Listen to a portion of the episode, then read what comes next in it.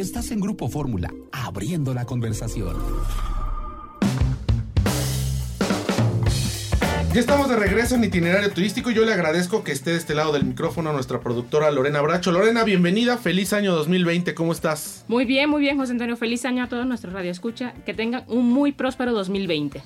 Y bueno, como lo hemos comentado desde el principio del programa, eh, queremos hoy pues hacer una suerte de compilación sobre las recomendaciones que les damos para cuando vayan a comprar o vayan a hacer un viaje por diferentes motivos. a veces nosotros lo tenemos que armar incluso cuando son unas vacaciones o cuando vamos a visitar a algún familiar.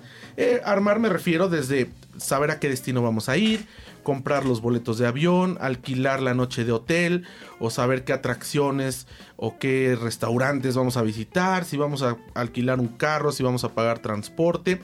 O cuando vamos de negocios o de trabajo, bueno, pues solamente el eh, saber, a lo mejor ya llevamos cubierto parte del, del, viaje, pero saber qué podemos hacer en nuestros tiempos libres.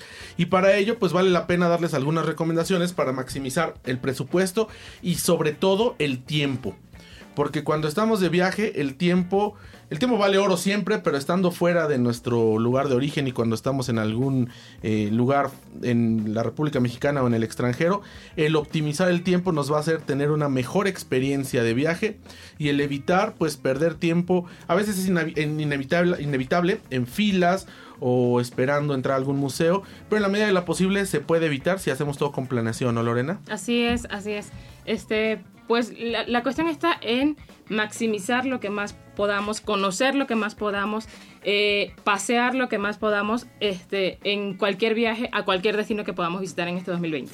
XEDF FM 104.1 MHz, transmitiendo con 120.000 watts de potencia desde Avenida Universidad 1273, Colonia del Valle, en la Ciudad de México. Grupo Fórmula, abriendo la conversación.